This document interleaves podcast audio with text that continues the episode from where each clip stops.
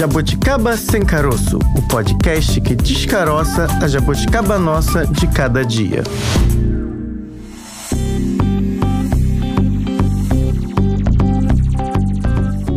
Olá, jabuticabers! Chegou a quarta-feira. Fiquei até na dúvida, gente. Pois é, a semana tá correndo, estamos por aqui. Eu sou a Francine Augusto. E eu sou a Bárbara Pereira, sempre ao lado dela. Isso, ainda bem, que sorte a minha. Ainda bem que Bárbara não foi embora, porque o tema de hoje tem a ver com isso, de tentar novas oportunidades e a gente vai entender o motivo que isso vem acontecendo e muito aqui no Brasil. Mais uma jabuticaba?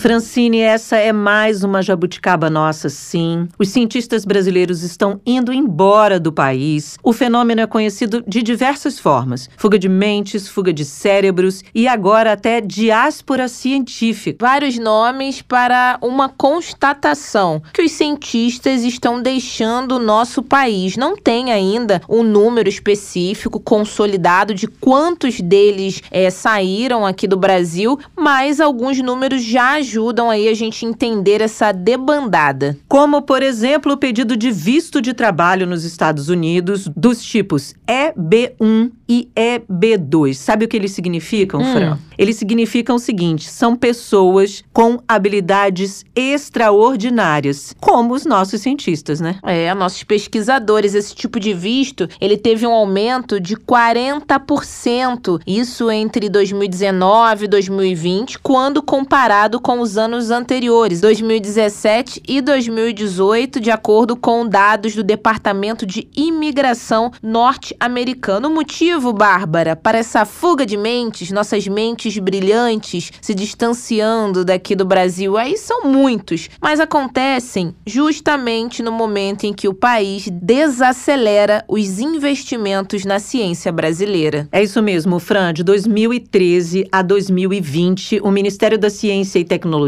a instância máxima e responsável por fomentar a atividade científica no país, teve uma redução de 52% em seu orçamento entre os anos de 2013 e 2020. Sem dinheiro, não tem como fazer nada, né? Fica né? É igual complicado. a nossa casa. Se você pega lá a grana e não tem como investir naquilo que você precisa investir, não vai, o processo que você quer não vai andar. Não tem dinheiro para fazer obra, não faz obra. Não tem dinheiro para investir na casa, não faz. Então, não tem como pagar a conta de luz, não tem como a abastecer a dispensa. Não vai, é. né? É o caso para a ciência também. Além disso, Fran, a galera que faz pesquisa reclama e muito do dinheiro que recebe para poder fazer essa pesquisa ao longo de anos você fica recebendo uma bolsa e essa bolsa muitas vezes não é compatível com a quantidade de investimento que você tem que fazer para poder fazer pesquisa. Vou dar só um dado aqui: R$ 1.500 para quem faz mestrado. Nossa. São dois anos fazendo pesquisa, hein? É, e ainda tem a dedicação exclusiva. A maioria é dedicação exclusiva. Você não pode trabalhar com outra coisa, tem que se dedicar ali integralmente à sua pesquisa, ganhando R$ 1.500. Isso vinha mudando ao longo dos anos, mas de fato tem gente hoje que trabalha e faz pesquisa pesquisa, mas também é prejudicado por isso, porque a sua pesquisa acaba sendo prejudicada. Exatamente. Agora, a grande maioria é dedicação exclusiva. E olha só, no pós-doutorado, esse valor é de R$ 4.100. São quatro anos de doutorado, mais o pós-doutorado. E se você comparar com o que você tem que comprar, eu fui lá dar uma olhada, Fran, um livro de introdução à genética, por exemplo. Coisa básica. Eu fui dar uma olhada na internet, Fran, um livro de introdução à genética, por exemplo,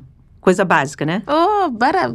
a gente acha fácil, Nossa. é um livro ali que qualquer um entende. Imagina o quanto custa. 700 reais. Nossa. 700 reais um livro. Nessas áreas aí chamadas de ciência de ponta, de um modo geral, o material que você precisa é de ponta também. Então não dá para você fazer, comprar alguma coisa ali, vamos adaptar, dar uma de MacGyver e tentar adaptar ali alguma coisa no seu laboratório que não vai funcionar. Ou vai funcionar precariamente, né? E como você com a sua família, ou mesmo que você ainda não tenha uma família consolidada, mas more sozinho, more de aluguel, tem que comprar, tem que comer, tem que beber, você tem que estar tá bem de saúde para ter essa dedicação à sua pesquisa. Só que com 1.500 a 4 mil reais e infelizmente, Bárbara, há quem diga e menospreze essas mentes brilhantes, não tem outra palavra, mas ganha isso tudo aí para não fazer nada, para ficar lá mexendo no computador, olhando os negocinhos. Não, eles literalmente mudam o mundo, mudam a nossa ciência,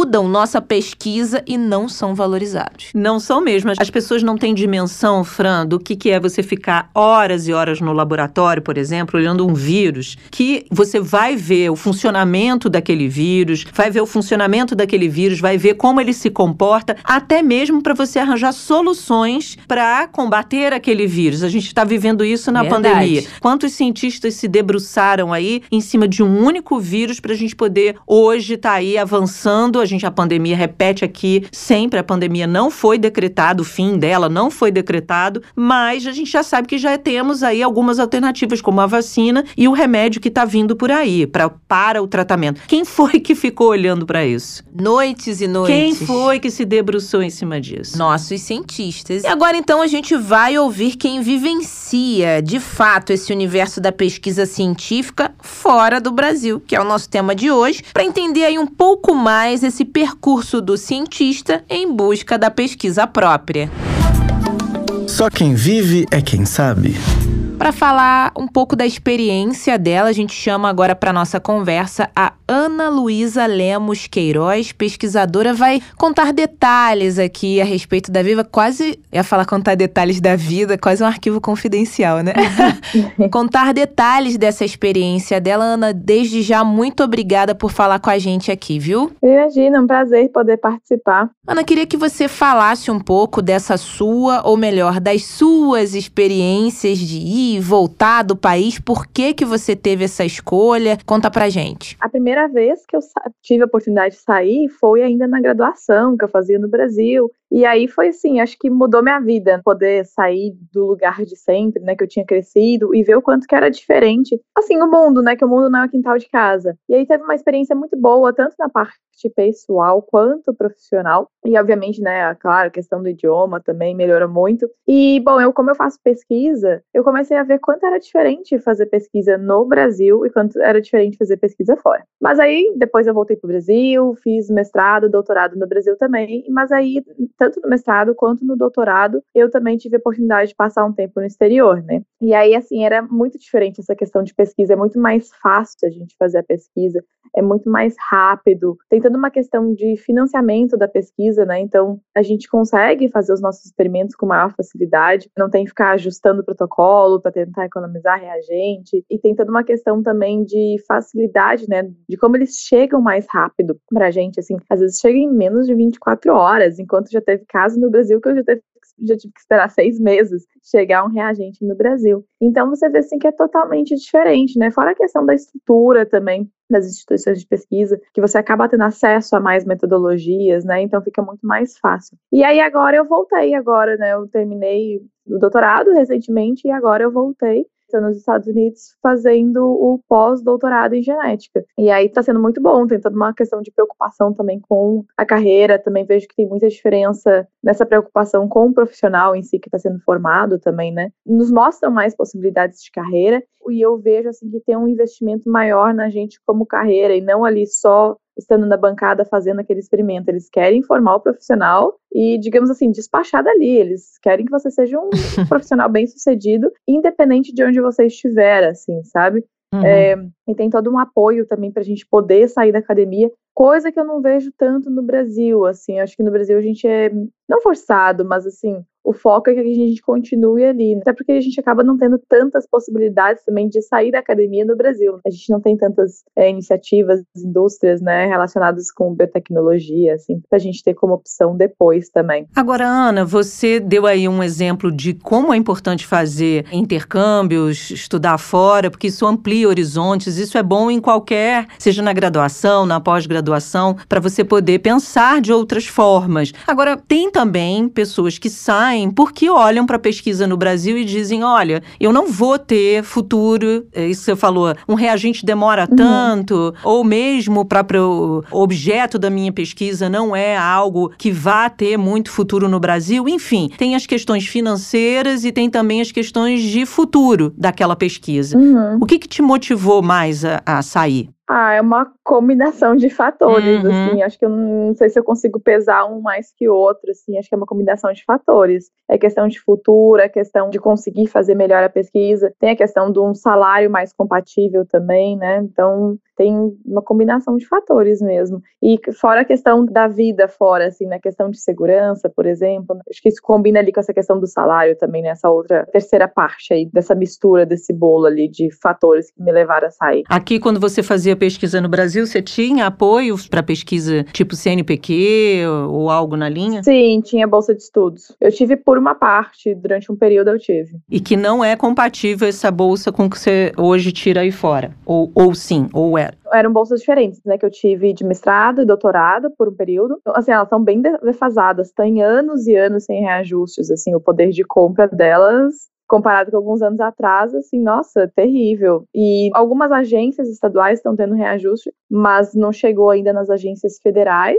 E assim, então os valores estão bem defasados, está bem complicado, né, de se manter, assim, considerando que a gente no Brasil é dedicação exclusiva, né, a gente não pode ter outro trabalho, também fica muito complicado, porque a pesquisa exige muito tempo ali, você fazendo a pesquisa em si, então fica muito difícil você ter um outro trabalho e ainda fazer a pesquisa, então era muito complicado. Né? Você já ouviu de amigos que pensaram em desistir, ah, não vou voltar mais para o Brasil, porque de fato lá não tem essa valorização da pesquisa, ou o profissional Sim. não é valorizado valorizado. O que, que você recebe aí de retorno desse pessoal que tá, podemos dizer, desmotivado, né? Acho que não tem outra palavra. Sim, nossa, é cada dia mais, assim, o pessoal, nossa, não vai dar, vou ter que sair, olha, tentei, não tô conseguindo. Porque como tem poucas oportunidades hoje, né, o pessoal também nem consegue. E acabou, às vezes, assim, ficou meio que mais fácil você conseguir uma oportunidade no exterior, mesmo às vezes quando você tem assim medo do seu inglês, seu inglês né, não é lá muito bom, parece estar mais fácil hoje conseguir uma oportunidade no exterior do que no próprio Brasil, assim, quando você é pesquisador, porque tá cheio de vaga, né? Tá cheio de investimento em pesquisa, o pessoal tá desesperado por pesquisador e precisando dessas pessoas para ocupar a vaga e no Brasil tá cheio de gente tentando ocupar uma vaga e não tá conseguindo, né? Você falou que aí fora as pessoas também não se preocupam, as instituições não se preocupam se você vai atuar dentro do país para trazer retorno ou não. Aqui no uhum. Brasil, você é, vê essa preocupação, nem talvez essa preocupação pelo que você está falando, né? Assim, eu acho que em termos até tinha uma certa preocupação, né? Porque a gente vê que tem muitos editais de bolsas de fomento, né? Para os pesquisadores que tem lá uma cláusula que você precisa ficar X tempo no país, ah, né? É verdade. X tempo no Brasil. Então, assim, é, é uma tentativa de segurar esses pesquisadores no país. Só que o que foi acontecendo é que o pessoal voltava para o país, para o Brasil, e chegava ali e falava, tá, e aí? Beleza, uhum. eu tô uhum. aqui, mas eu vou fazer o quê, né? Se eu não, assim, eu não tenho como atuar, eu não, não tô atuando na minha área, eu não tô, não tô fazendo nada aqui, não tem uma oportunidade aqui para mim. Então, acabava que mesmo tendo essa cláusula no contrato, né, o pessoal começou a falar, olha, não dá para cumprir isso aqui, não tava adiantando, né? E você acha que prejudica em quanto, digamos assim, né? Em números é difícil a gente mensurar, mas o quanto que atrapalha essa fuga de cérebros, fuga de mentes? Os novos cientistas que estão se formando, ah, eles já vêm assim um pouco mais desanimados, falam, hum, será que eu sigo mesmo nessa carreira, vendo a situação, né? Vendo o pessoal indo embora. Já outros já ficam assim, ah, eu vou para fora.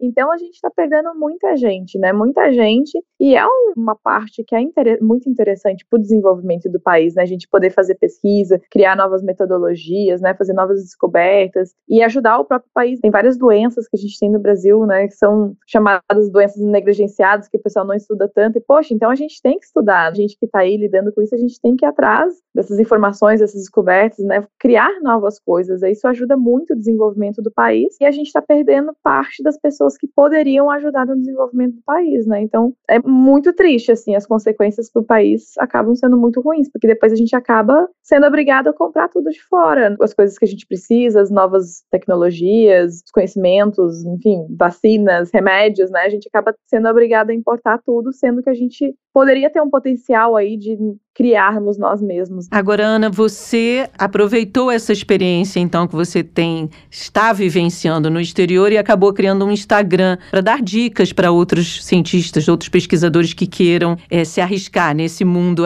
afora, Isso. né? Conta um pouquinho desse Instagram. O que, que te motivou? Por que, que você criou? É, eu tenho a página lá no, no Instagram, né? O cientista.abroad, né? Que é fora. Uhum. E começou porque, como eu tive essa experiência né, no exterior, na graduação eu fui para a Universidade de Estado de Nova York, na, no mestrado eu fui para a Universidade de Oxford, no doutorado eu fui para Harvard e agora eu estou em Harvard de novo. Começou assim aos poucos, vinha uma pessoa ali, uma pessoa aqui, e vinham perguntando, né, mas como você conseguiu? Depois vinha outra, como você conseguiu? Porque é uma informação que não está tão acessível para gente, né? Ou as pessoas acreditam que a gente tem que ter muito dinheiro para poder ir para fora, e na verdade existe diversas possibilidades da gente ir para fora com bolsas de estudos ou com salário salários, né? E aí as pessoas começaram assim, nossa, caramba, como você conseguiu? Como você conseguiu? E eu vindo ali, eu falei, nossa, realmente eu tenho um conhecimento que tá comigo que as pessoas não têm acesso, que não sabem. E realmente, na, na primeira vez que eu fui, também foi uma coisa assim, uma super descoberta, eu não sabia que isso existia, né? Então eu falei assim, nossa, por que não criar um Instagram, né? Que é onde a gente tem, os brasileiros utilizam muito nessa rede social, e aproximar esse tipo de informação, né, para os brasileiros e, e mostrar esse tipo de oportunidade. Porque, como eu falei assim, para mim foi uma coisa assim, nossa, mudou minha vida,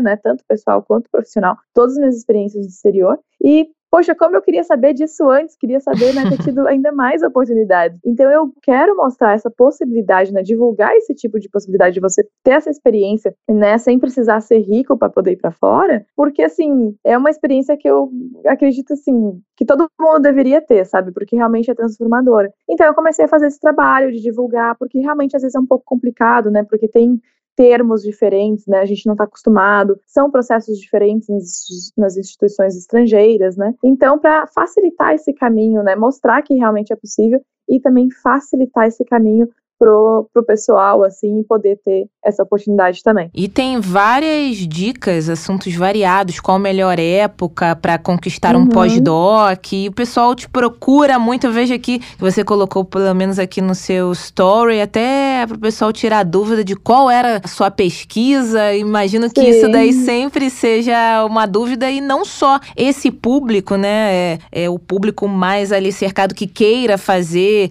um pós-doc, um doutorado, algo fora, também deve te mandar muita mensagem. Como é que é esse público aí que te procura no Instagram? Mais de 20 mil seguidores, né? É basicamente o meu público principal, assim, é o pessoal envolvido com pesquisa e que já tá ali, tá na graduação, ou quer fazer um, um intercâmbio durante a graduação no Brasil, ou o pessoal que tá aí, né, mestrado, doutorado, quer fazer um, ter uma experiência no exterior durante o mestrado ou doutorado no Brasil, ou quer fazer um mestrado ou doutorado inteiro no exterior, e o pessoal do pós-doc também. É basicamente essa, acho que é a principal, o pessoal que me segue, assim, envolvidos com pesquisa e que estão ali começando. Alguns já estão, assim, com a ideia muito firme, que vão para fora, alguns estão amadurecendo a ideia também, e tem alguns que já estão no exterior e daí me seguem ali até para ver um pouco mais, aprender um pouco mais também sobre a vida no exterior, às vezes está em outro lugar, né, e quer saber, tipo assim, ah, no lugar que eu tô, né? Hoje eu tô em Boston. Eles querem ver também, porque daí eu acabo falando da vida no exterior também. Até né? alguns termos que se usa, né? Sim, também, também. Às vezes tem que criar uma familiaridade, né, com algumas coisas. Ou às vezes, por exemplo, é uma pessoa que tá no doutorado, às vezes já no exterior. Mas eu falo de pós-doc também, né, no exterior. Aí ela fala assim, poxa, é meu próximo passo. Aí, mesmo ela já estando no exterior, ela também vai lá e me acompanha, né, porque já entendendo como que é o processo, né, do próximo passo ali, né, se ela pretender fazer, né. E para conhecer um pouco mais sobre a pesquisa do mamute também. também. o pessoal é curioso. sim, sim. É que eu comecei recentemente aqui, né, no esse pós-doc em Harvard. E aí eu não, não tinha comentado ainda, né, o, a pesquisa que eu fazia. O pessoal ficou assim, nossa, mas o que você faz? Eu, eu só tinha falado, ah, é com genética. Porque eu mal comecei ainda, assim, né, o pós-doc, como é muito recente, né, começar mesmo meus experimentos, eu não comecei, assim, tá começando. E aí eles, nossa, mas o que você faz? Você não falou ainda. Eu falei, é que eu, que eu mal comecei. Mas o pessoal tava bastante curioso, aí eu contei lá, o pessoal ficou assim, nossa, que mamostra? É uma longa história. Ana, é, imagino que a gente sabe, né, que é difícil, mas você já foi logo para Harvard. Ela já fez uma escolha assim, não, não. eu vou estudar genética em Harvard. Coisa simples. Não, coisa simples. Acordei assim com essa vontade hoje. eu imagino, o que você falou deve ser uma coisa recorrente, um fator recorrente, assim, os caminhos que tem que se percorrer para chegar até aí, né? Tem muita burocracia, uhum. muita ficha para preencher, Sim. muito é, declaração a se fazer, enfim, pedir aqui no Sim. Brasil a saída para você poder fazer complementar esse estudo no exterior. O que, que a gente mais erra? O que, que nós, os pesquisadores brasileiros, nós, eu também. É, a gente está né? querendo. A gente tá aqui. o que, que os pesquisadores brasileiros mais erram nesse processo? Quais são as maiores dificuldades? Porque é como você falou, tem que se familiarizar todo com um universo que é um universo burocrático, Sim. né? O que, que a gente peca Sim. nesse caminho? Eu acho que a maior dificuldade assim, uhum. assim, que o pessoal tem é de acreditar neles mesmos. O pessoal fala assim: não, eu sou do Brasil, eu formei no Brasil, ninguém vai me querer, assim, achar que não é capaz. E ali eles já desistem. Já fala assim: não, óbvio que isso daqui não existe. Isso aí, não, é um em 10 milhões, não, isso não, não vai acontecer, sabe? É uhum. isso que eu uhum. vejo muito o pessoal não acreditar, achar que é incapaz. E daí depois tem, né, depois as pessoas passam a acreditar, depois elas falam assim, vixe, é muito difícil.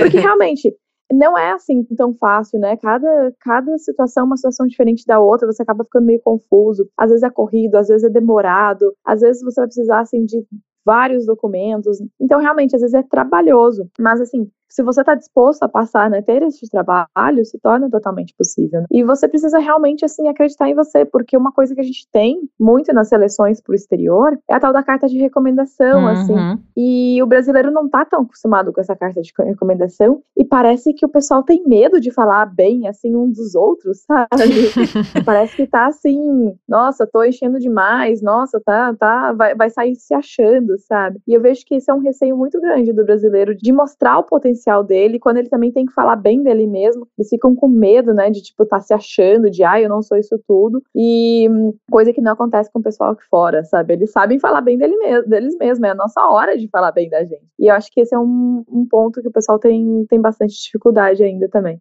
Tem que saber vender o peixe. Inclusive, na sua página, lá no seu Instagram, também você dá essas dicas a respeito da carta, né? Sim, sim, também falo, sim. Então. É, pra ajudar o pessoal, né? Evitar, a evitar cometer esses erros que a gente vê, assim, que elimina, às vezes, o pessoal, tira o pessoal do processo, né? Porque comete alguns erros que às vezes são bem básicos, né? E, e também saber, assim, tipo, se valorizar, né? Se, saber se vender, vender seu peixe, para poder con conquistar as vagas, as oportunidades. Jogar fora a velha síndrome de vira-lata que ainda está impregnada uhum. na gente né, Ana? Porque é, você falou, às vezes a gente tem uma expertise que lá fora ninguém tem. Doenças que só no Brasil Sim. tem, chamadas doenças negligenciadas, é, você aí acabou falando disso. Quem é que pesquisa isso no mundo? Nós. E por que que temos ainda medo de nos expor para fora, para o resto Sim. do mundo? É a velha Sim. síndrome de vira-lata. Que pena. A gente até tem algumas instituições, né, no exterior que pesquisam essas doenças negligenciadas também, mas aí imagina, você chega já também sabendo Sim. isso, né? Né, lá fora. Pois é.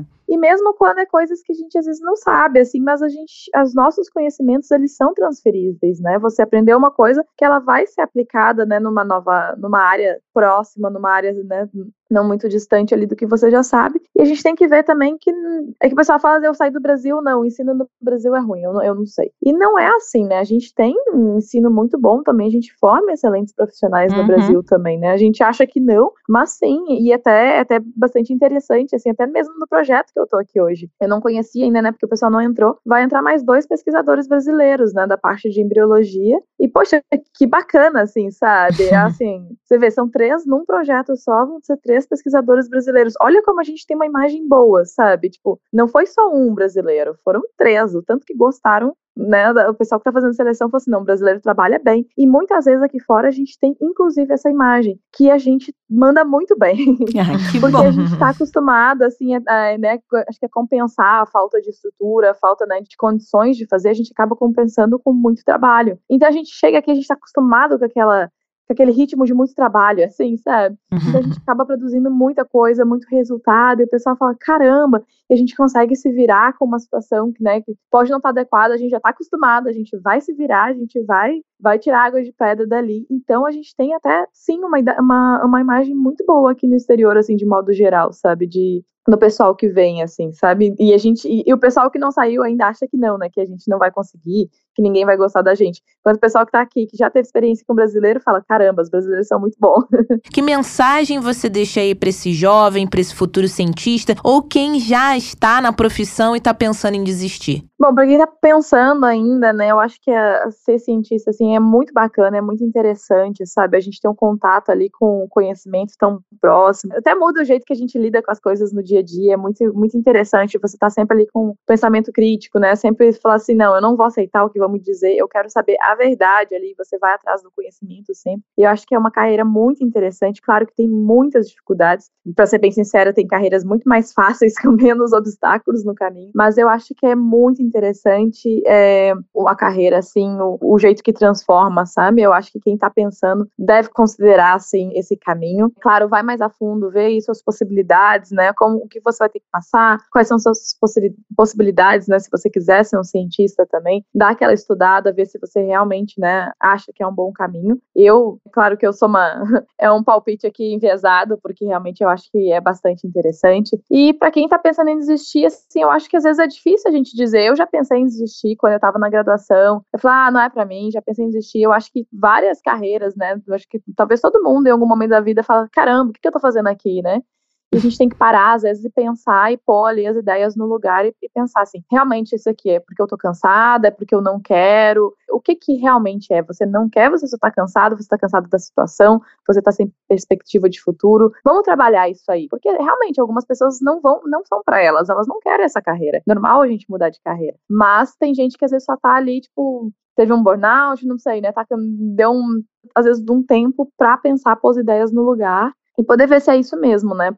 Que quer ou que não quer. Mas eu acho que Assim, tem como a gente fazer pesquisa no Brasil também, apesar de estar complicado, tem como ser feito, só é né, mais difícil fazer no Brasil do que fazer fora, mas tem como ser feito também, né, nesse caso que você falou de pessoas que às vezes não querem sair do Brasil. E também é legal a gente, né, poder ter essa força de vontade de continuar, às vezes, né, resistindo ali e fazer, até porque para a gente poder incentivar também depois as próximas gerações de cientistas que estão começando a se formar no Brasil, então a gente também precisa de cientistas no Brasil, né, então também é muito louvável aqueles que continuam ali fazendo esse trabalho lá, apesar de todas as circunstâncias. Ana Luísa Lemos Queiroz, cientista, pesquisadora em genética em Harvard, gente. Não é qualquer lugar. Tá vendo? e também dona do perfil lá no Instagram, cientista.abroad. Ela dá dicas, dá sugestões para você que quer fazer pesquisa, dar continuidade ou começar uma pesquisa no exterior. Ana, muito obrigada por ter vindo conversar, por ter aceitado conversar com a gente aqui Imagina, no nosso podcast. Foi um prazer. foi, muito prazer, legal. Obrigadão. Um beijo. Beijo. Até a próxima, Ana. Até. Francine Augusto, depois de ouvir hum. toda a história da Ana, a a gente e olhar os números, olhar os dados, a gente sempre é. precisa de evidências, como dizem os cientistas. Os ventos não parecem muito favoráveis, de fato, no Brasil para fazer pesquisa, não. No final do ano passado, o mundo da ciência foi pego de surpresa com o corte nos recursos do Fundo Nacional de Desenvolvimento Científico e Tecnológico. Esse fundo tinha 690 milhões de reais para fomentar a ciência no país, mas uma decisão do Ministério da Economia distribuiu 600 milhões desses recursos, adivinha, Bárbara, para outros ministérios, como se não tivesse importância, se não fosse necessário. Várias entidades de fomento à ciência, inclusive, viram na medida uma ameaça ao futuro da pesquisa no Brasil. Uma dessas entidades, Fran, foi a Academia Brasileira de Ciências. Nós conversamos com o presidente da BC que, neste momento aí, está passando o cargo, está passando a presidência para a também cientista Helena Nader. Mas vamos ouvi-lo.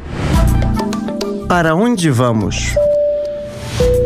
A conversa agora é com o professor Luiz Davidovich. Ele é presidente da ABC, a Academia Brasileira de Ciências. Professor, muito obrigada por aceitar o nosso convite para essa conversa. Um prazer meu participar dessa entrevista. Agradeço o convite. Professor, hoje já se fala até em diáspora científica. É uma expressão cunhada aí recentemente em artigos científicos que analisam a fuga de mentes da ciência brasileira. Por que que já se usa essa expressão? Essa expressão vem do fato de que realmente aumentou o número de pesquisadores jovens, especialmente jovens também, outros mais idosos também estão fazendo isso, mas o número de pesquisadores jovens que estão deixando o país estão indo para Estados Unidos, Canadá, Europa, Austrália. Isso aumentou realmente nos últimos tempos. Por que, que aumentou? Aumentou pelas ameaças que a ciência, que o desenvolvimento da ciência e da tecnologia no Brasil está sofrendo. Temos tido cortes de recursos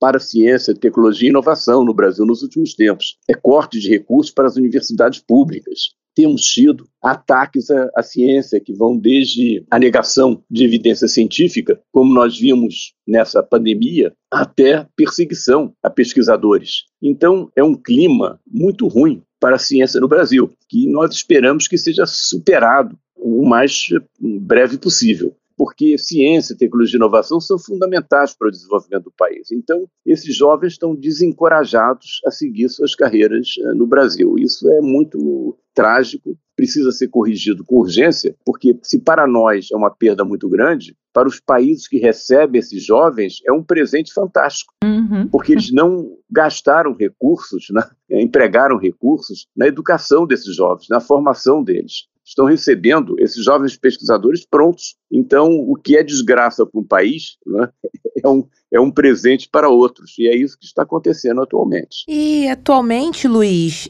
a gente tem algum número? Foi feito algum recorte? A gente consegue mensurar quantos cientistas já saíram do país nos últimos anos? A gente já acompanha né, esse fenômeno, essa fuga de cérebros há um tempo, mas sabemos que nos últimos três, dois anos, a gente pode escolher aí um recorte, tem acontecido cada vez mais. A gente tem um número já sobre isso? Nós temos, assim, a evidência nas nossas instituições de pesquisa. Né? Cada um de nós, cientistas, conhece agora os jovens que saíram, saíram das nossas instituições, foram para outros países. E certamente aumentou esse número. Nós temos pressionado o Ministério da Educação Superior a apresentar esses números. Eles, eles devem ter esses dados. É só consultar as universidades né, que, que estão associadas ao MEC, as universidades públicas, né, para ter esses dados em mãos. Mas que eu saiba, não existe ainda uma estatística. É muito importante ter essa estatística. E quem pode fazer isso é o Ministério da Educação, certamente. Então nós estamos, eh, temos eh, solicitado ao Ministério que faça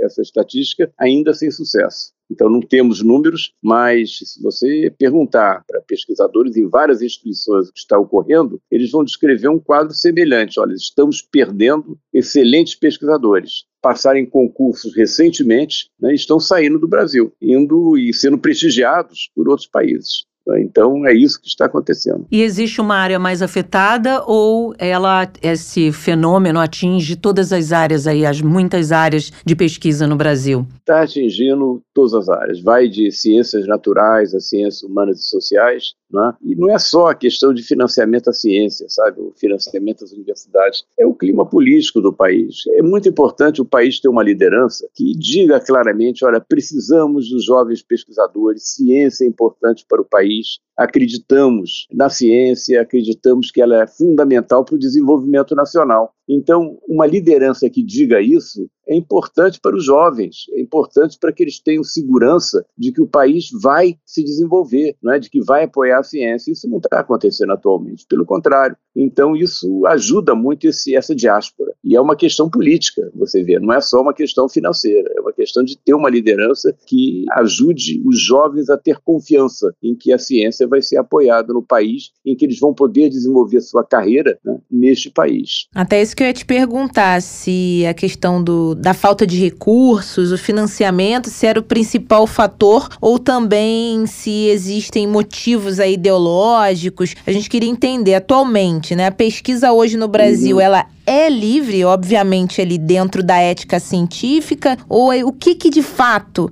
faz com que esses jovens, principalmente, tentem aí buscar algo melhor, se a gente pode dizer, em outro lugar e não no Brasil? Tem essa questão de financiamento, da qual eu já falei, são cortes abruptos que atingem, por exemplo, as bolsas de, de pós-graduação. Se nós compararmos o valor das bolsas atualmente com o valor que elas tinham, digamos, em 2014, corrigido pela inflação, o valor atual está 60% abaixo do valor em 2014. Isso dificulta até a atração de estudantes para pós-graduação. Eles vão receber mais e vai ser possível para eles ter uma existência mais confortável, especialmente em grandes cidades, trabalhando em outras áreas, não fazendo uma pós-graduação. Então, isso é importante para o futuro do Brasil. Veja só, esses estudantes de pós-graduação serão os cientistas de amanhã, serão os engenheiros inovadores de amanhã, e nós estamos perdendo isso, perdendo isso por financiamento, pelo valor das bolsas, que é irrisório, tá certo? Que se mantém o mesmo e que não tem sido reajustado desde 2014, 2015. Então, esse é um fator, esse é um fator que está espantando os jovens da pós-graduação e dessas carreiras, que não são necessariamente de pesquisa em física, matemática, mas também engenheiros que possam inovar e fazer inovação disruptiva em empresas. Tudo isso está sendo prejudicado. Agora, além disso, como eu já mencionei, além disso, tem uma questão política aí. Não é? Quando você tem as mais altas autoridades do Brasil defendendo opiniões sobre a pandemia que vão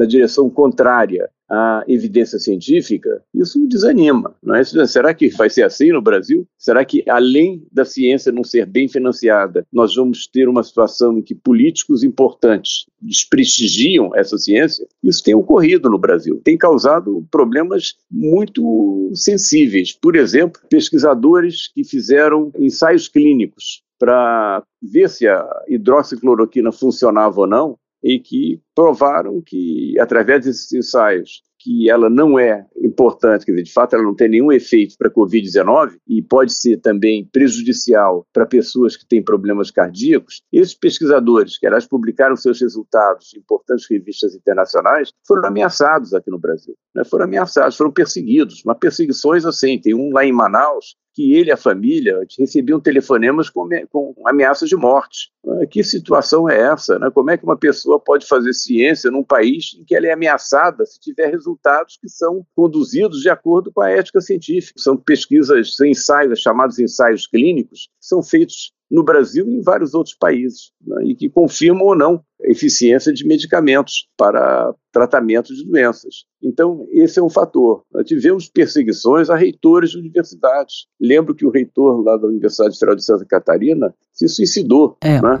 devido a uma perseguição injustificada. Que não ficou né? comprovada depois não, é, que exatamente. havia nenhuma, nenhuma prova em relação a esse, ao que ele foi acusado. Né? Ele foi proibido de entrar na universidade. Sim. Temos uma situação hoje em dia no Brasil também que é, é até não é nem política, é, é ligada à burocracia do país, que faz, por exemplo, que um pesquisador cuja prestação de contas tem uma diferença de 34 centavos tenha a prestação de contas reprovada e ele tem que fazer apelos às autoridades, CGU, etc., para conseguir que ela seja aprovada e que, portanto, ele consiga financiamentos do Estado, porque se ela não for aprovada, ele não vai ter financiamento. 34 centavos. Né? Isso já aconteceu, é. aconteceu, não é um exemplo abstrato. O senhor está apontando aí, ressaltando pesquisas que têm uma evidência científica clara, digamos assim, uhum. quando comparado às ciências humanas. Muitas vezes você faz uma pesquisa em ciência humana que não vai ter nenhum indicativo, vai ter é talvez verdade. uma Isso. interrogação, um uhum. problema a ser pensado, avaliado, mas não tem ali um resultado que a sociedade diga, ah, isso aqui vai ser aplicado em, né? E, isso, o, e o povo das ciências humanas tem sim reclamado muito do fato uhum. de suas pesquisas terem sido, estarem sendo consideradas não só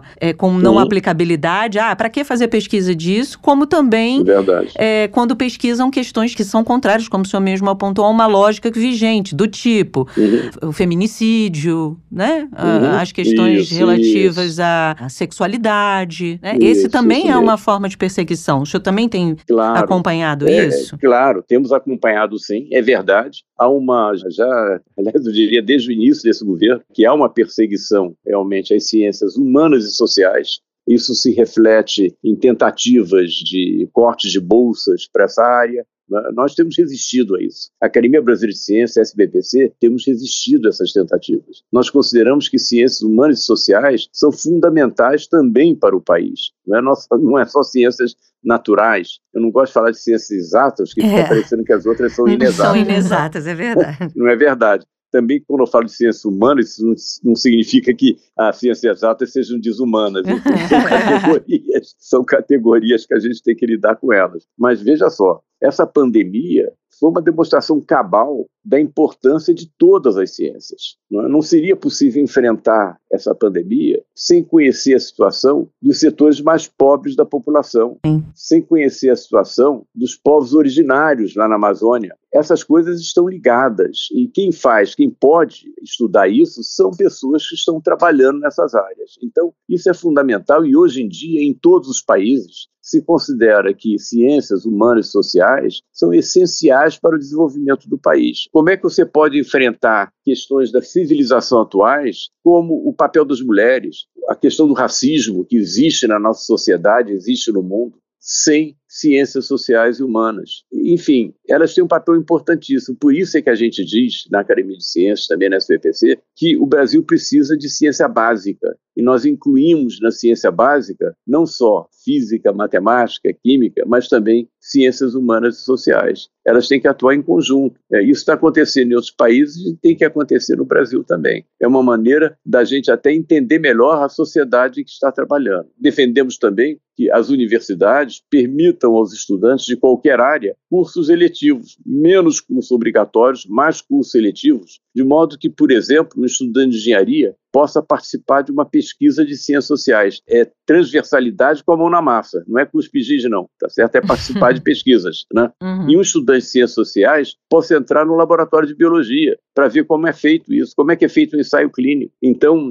isso precisa ser aprendido na universidade. É ideia nossa? Não, isso está sendo implementado em outros países. Aliás, nos Estados Unidos, eh, teve uma onda inovadora que começou com a Universidade de Harvard, anos atrás, que obriga qualquer estudante a seguir pelo menos um curso em oito grandes blocos sempre com a ideia de aprender fazendo, mão na massa. Então, uh, certamente, essa perseguição né, às ciências humanas e sociais atinge em cheio o futuro do país o futuro do país, como civilização, como economia, atinge o processo civilizatório de nosso Brasil. E isso tem acontecido com mais intensidade nesses últimos anos, infelizmente. E professor, como o senhor falou a respeito do futuro, né? Isso nos deixa bem assustados, mas é preciso trazer essa realidade cada vez mais presente sobre uhum. o futuro da ciência brasileira com esse cenário. Uhum. Agora a pergunta que eu lhe faço é que a gente sabe que educação já não é, infelizmente, acessível a todos. Para os que são, uhum. nem sempre é uma educação de qualidade. Senhor acredita Isso. que com esse cenário, acaba meio que desestimulando cada vez mais esses jovens a se qualificar, uhum. a estudar mais, porque uhum. se você analisar quem nos ouve aqui agora, talvez vai pensar, ah, para quê que eu vou fazer pós-graduação, mestrado, doutorado, se meu país não vai dar ideia para tudo isso, os anos que eu uhum. não desperdicei, porque educação nunca é um desperdício, mas que eu gastei, gastei minha energia, meu dinheiro, meu tempo. E Hum. Talvez a gente veja as pessoas cada vez querendo se qualificar menos? Veja só, o Brasil tem é, cerca de 900 pesquisadores por milhão de habitantes. A Argentina tem 50% a mais. Os países da OCDE, países mais desenvolvidos, têm cerca de 4 mil pesquisadores por milhão de habitantes, e alguns deles, como Israel e Coreia do Sul, têm mais de 8 mil pesquisadores por milhão de habitantes. Nós temos apenas 900. Por que isso? Isso é basicamente ligado à situação da educação básica no país. É exatamente o que você falou, certo? Então, em outros países, especialmente países lá do, do, norte da Europa, eles consideram que a educação básica é um meio de eliminar a diferença entre os estudantes que vêm do berço em que nasceram. Então é para é, possibilitar que todos tenham horizontes semelhantes, é? que eles tenham oportunidades iguais. Aqui no Brasil, pelo contrário, a educação básica aumenta essa diferença. Estudantes de famílias com bons recursos estão indo para escolas privadas cada vez mais e estudantes com menos recursos vão para as escolas públicas.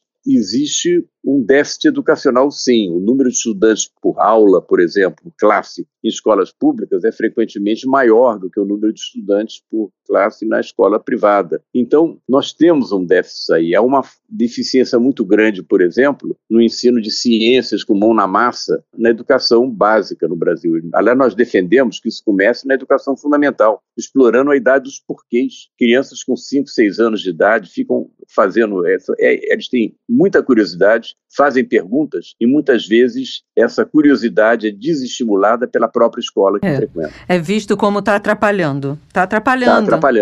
Isso. Isso tem um filme, aliás, tem um livro fantástico do Vidas Secas, né, do Graciliano Ramos, que foi transformado em filme pelo Nelson Pereira dos Santos, e tem uma passagem em que os pais estão migrando no sertão seguido pelos filhos, e o pai comenta com a mãe, ele estava muito preocupado com um dos filhos dele, e disse para a mãe, pois é, eu estou muito preocupado com esse nosso filho, porque ele está muito perguntador. Né? É. Então, nós precisamos de estimular as crianças desde o ensino fundamental. Então, nós temos necessidade de uma revolução na educação. Não basta ter universalidade. Temos que ter uma revolução que permita igualdade de oportunidades. Então, isso precisa ser feito. Reformular a nossa educação fundamental, reformular a educação básica. Olha, na Coreia do Sul, né, a gente fala do milagre coreano, né? É fácil entender esse milagre. Professores de ensino fundamental estão entre os estratos mais valorizados da sociedade, ensino fundamental. De Sim. fato, para uma pessoa ser professor de ensino fundamental, tem que entrar numa instituição de educação superior, concorrência é muito grande, eles escolhem os melhores alunos do curso secundário e esses alunos que passam, então, no exame de entrada, eles têm emprego garantido, né? porque o número de vagas que é aberto na, no ingresso nessas instituições é igual ao número de vagas planejados para professores em escolas de ensino fundamental. Então, o Brasil tem que mudar sua atitude tem que incentivar isso. Desculpa interrompê-lo, eles investiram 20%, se eu não me engano, do PIB, não foi isso? Na educação. É Aqui, é isso mesmo, quando é aumentaram, queriam aumentar para 10, foi uma gritaria danada. Mas como assim? Foi uma gritaria. 10% é, do PIB, né? Isso. Como assim? O pessoal diz assim, o pessoal diz assim, no países desenvolvidos é 6% do PIB. Acontece que o PIB lá é muito mais alto que o nosso. Sim. É? Uhum. Então, se você olhar o custo por aluno, o nosso é muito inferior muito. ao de outros países. Sim, muito. Tá certo? Exatamente. Então, é uma questão fundamental para o país. Aí o alguns políticos oportunistas dizem o seguinte: tá bom, vamos investir na educação básica, isso significa o seguinte, que essa é a prioridade, então vamos desinvestir na educação superior, uhum. que é um erro fantástico, uhum. porque a educação básica é estimulada pela educação superior, Sim. é estimulada pela possibilidade de empregos de maior qualidade, que só vem se você tiver uma educação superior, de fato, instituições de educação superior que promovam inovação, que promovam pesquisa, que promovam um futuro mais qualificado para o país.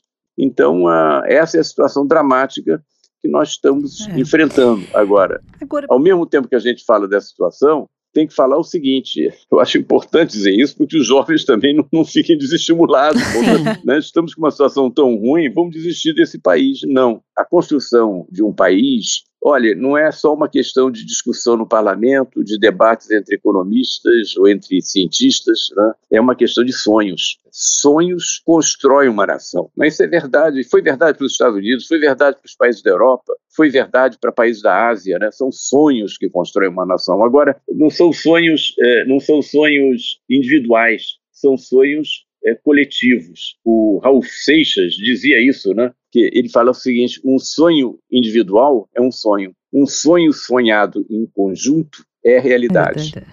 Né? Essa é a frase do Raul Seixas. Né? Então, é isso. Nós temos que sonhar ações coletivos para transformar a realidade. E isso se faz, claro, com política, fomentando esses sonhos, né? Mas nós estamos atrasados nisso. Eu acho que nós estamos atrasados em ciência, mas estamos mais atrasados ainda nos sonhos coletivos. Nós precisamos de um projeto nacional que seja endossado por uma boa parte da, da, da sociedade, não todos, não precisa de todos, mas uma parcela importante da sociedade né, que projete esse programa nacional para os próximos anos, com apoio na educação de qualidade para todos e todas, na ciência, na tecnologia, na inovação. Os outros países estão fazendo isso. O Brasil está ficando cada vez mais para trás, porque é por causa de governos míopes, que têm um olhar para o curto prazo, que de fato apoiam agendas econômicas, né, como essa que nós estamos tendo agora, que uh, tem um teto de gastos que iguala gastos correntes com investimento. Isso é um erro fundamental, não está sendo feito por outros países. Como é que você vai aumentar o PIB se você inibe investimentos? É uma equação fácil, olha, é fácil até para um, um, estudante de ensino fundamental, talvez entender, porque envolve uma fração. Fração tem numerador e denominador. Né?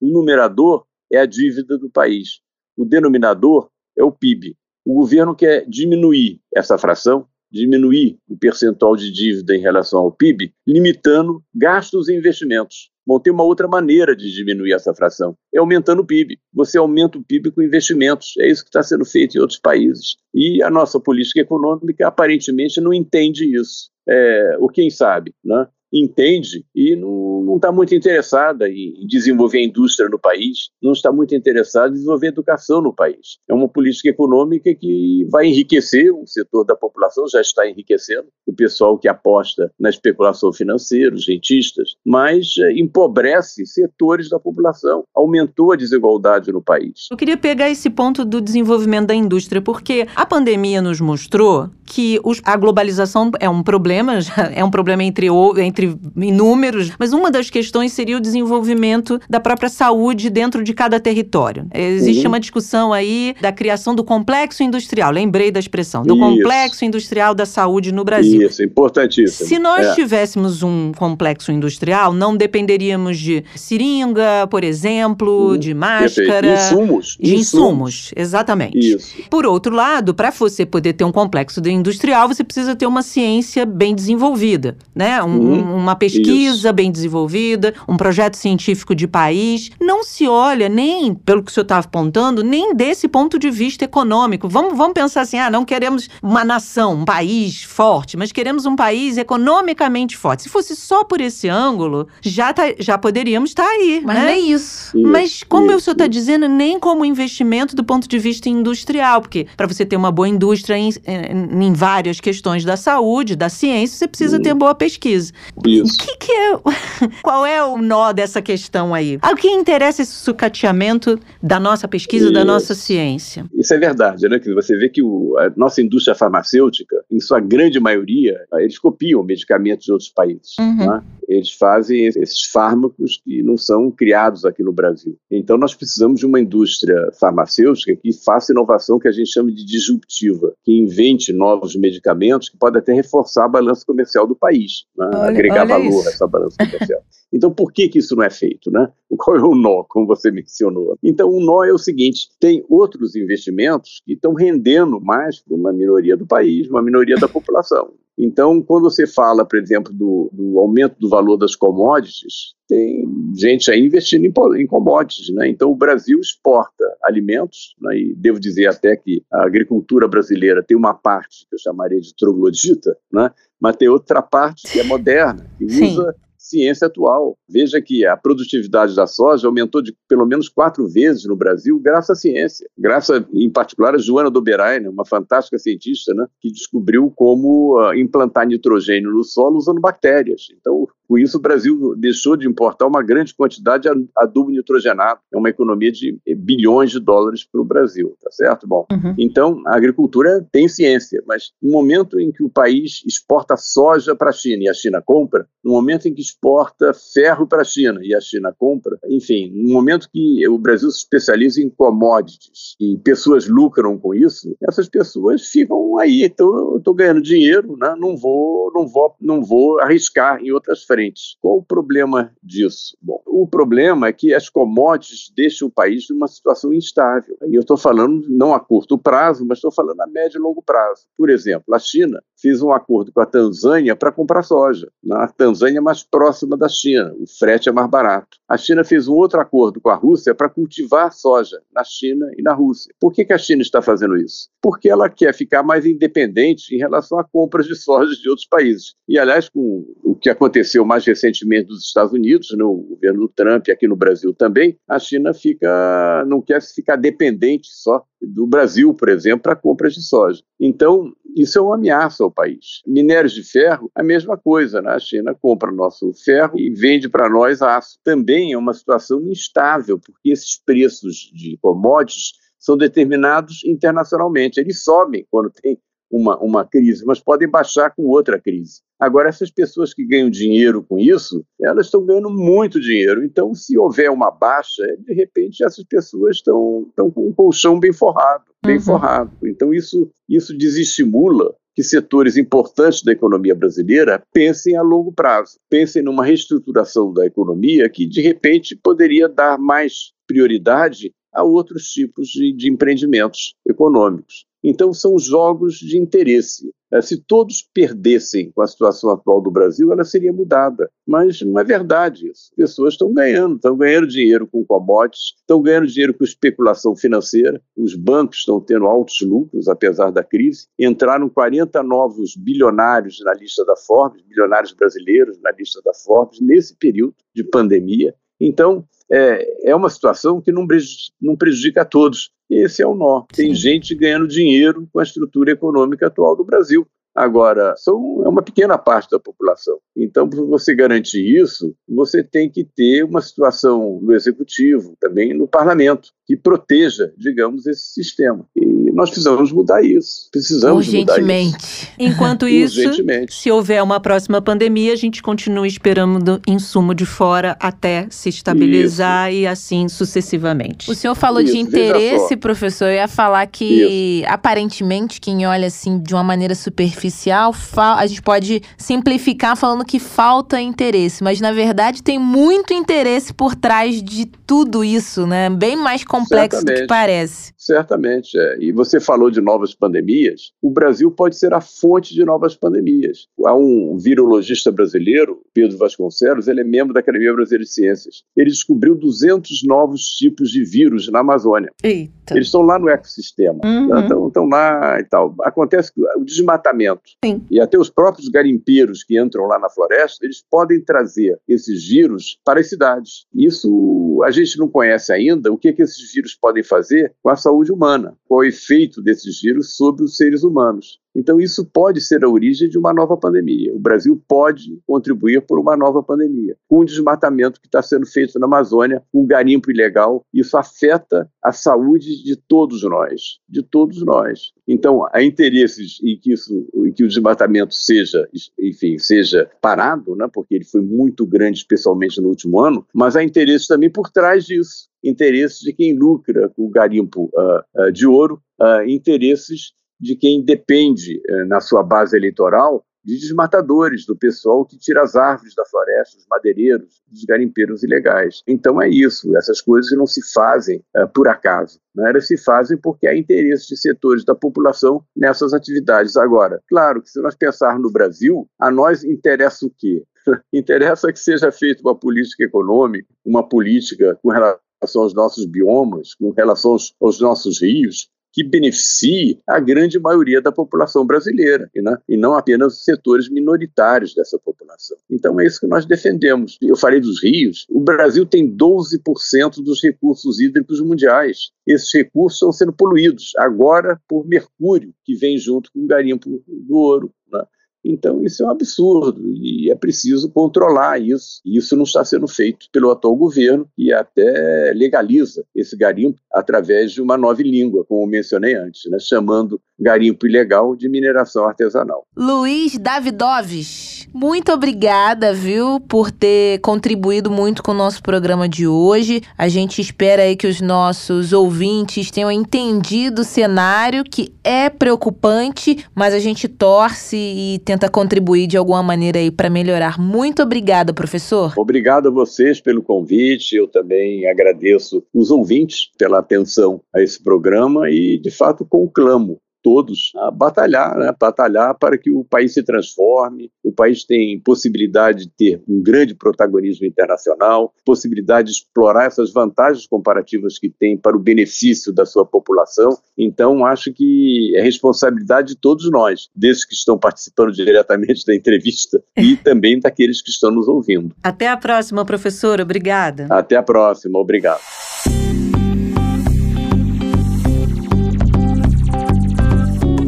Bárbara, esclarecedora essa entrevista do Luiz e também da Ana, mas nos deixa triste. Uma situação que aparentemente a curto prazo não vai mudar. Os cientistas cada vez mais desmotivados e a gente fica pensando para onde vai, né, a nossa ciência, a nossa tecnologia. O Brasil é um país tão rico, talvez não de dinheiro, de montante, mas rico de pessoas com vontade, com dedicação. Só que sem investimento fica difícil, como você falou. É como se fosse uma casa sem nada dentro e como sobreviver, como dar andamento na educação não é diferente. Pois é, Fran, alguns pesquisadores já estão dizendo que a gente volta para um cenário dos anos 90, o que é muito curioso e triste, como você mesmo apontou, porque estamos no ano de 2022, a gente achava que era o contrário, que a pesquisa brasileira ia avançar e que muito. os carros iam estar né? no ar, carros voando, aquela Exatamente. tecnologia de ponta. Temos, mas tem que ter dinheiro e investimento. E gente interessada não falta. A gente Isso. teve um aumento, sim, do número de pesquisadores no Brasil, avançamos muito nesse sentido, mas poderíamos avançar mais se esses recursos não fossem escasseando aí ao longo dos anos e a gente não tivesse com esse cenário apresentado pelos nossos entrevistados agora, neste momento. Temos o mais difícil, o que eu considero mais difícil, que é a mão de obra Exatamente. qualificada, gente. Seria muito mais difícil ter que ir atrás desses cientistas, desses pesquisadores em outros países. Tá todo mundo aqui do nosso ladinho, só que não está tendo devido valor e tá indo embora, dedicando a sua vida, seus estudos, suas pesquisas em outros países, mas com certeza gostariam de ficar aqui no aconchego do seu lar, dedicando exclusivamente os seus estudos ao país, mas tá difícil assim, Bárbara. Vamos fazer igual numa sessão de análise? Hum. Na sessão de análise, de um modo geral, o analista deixa uma pergunta para você ir embora pensando. Por que será que o mundo todo quer os nossos cientistas? Se eles não fossem bons, ninguém queria, né? Tá vendo? Então, assim a gente fecha esse Jabuticaba Sem Caroço, essa edição. E amanhã tem mais, Fran. E é verdade, amanhã tem mais. Vamos falar sobre os limites do humor. Aí Eu já deixo mais uma pergunta. Será que tem? Tem limite? Não tem? Ih, polêmica. Depende, é, polêmica. Não perca, está sensacional, modéstia à parte. é, tem que vender o nosso peixe também. Lembrando que a gente tá no Twitter, não é mesmo, Bárbara? O nosso Twitter é arroba jabuticabaSC. Guarda aí, twitta aí, arroba jabuticabaSC. Jabuticaba Sem Caroço, o podcast que descaroça a jabuticaba nossa de cada dia.